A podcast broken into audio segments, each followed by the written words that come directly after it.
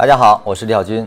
上期呢，我们讲的交替整理，这一期我们讲市场超越平衡。它跟交替整理一样，也是一种观察市场的一个角度，或者说是一个视角。那我们先说一下这个市场超越平衡是个什么含义。那既然说到市场超越平衡，那就得知道市场平衡。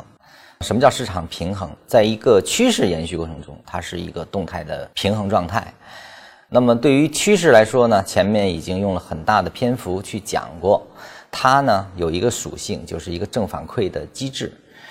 一个趋势的健康生长，那么它在特征上，比如说一个向上，我们说单边运行吧，它对应的呢是调整空间在不断的变小。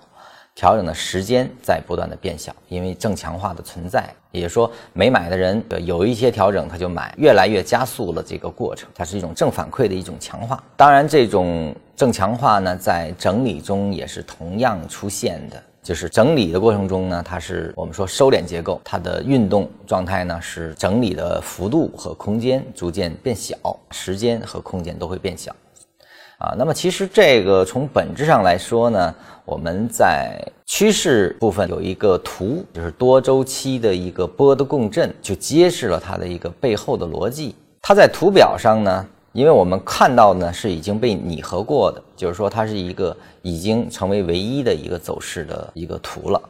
观察的时候，我们不再是一段段观察，而是作为一个单边的整体或者一个整理的整体，我们更多的在观察它的一种节奏的变化。其实所谓的动态平衡是在这一段中，它的节奏在这个方向上的一个有效加强啊，是这样的一种过程。那当这种一个向上运动的整理开始出现了变化时，也就是说它的这个特征不再被保持的时候，那这种现象我们就称之为市场超越了平衡。比如说前次的调整的空间和时间依次缩小的，突然有一次发生了变大。调整的空间或者调整的时间都发生了变大的情况下，变长，那么这个时候其实就是市场超越平衡的一种特征了。我们把这种现象称之为市场超越平衡。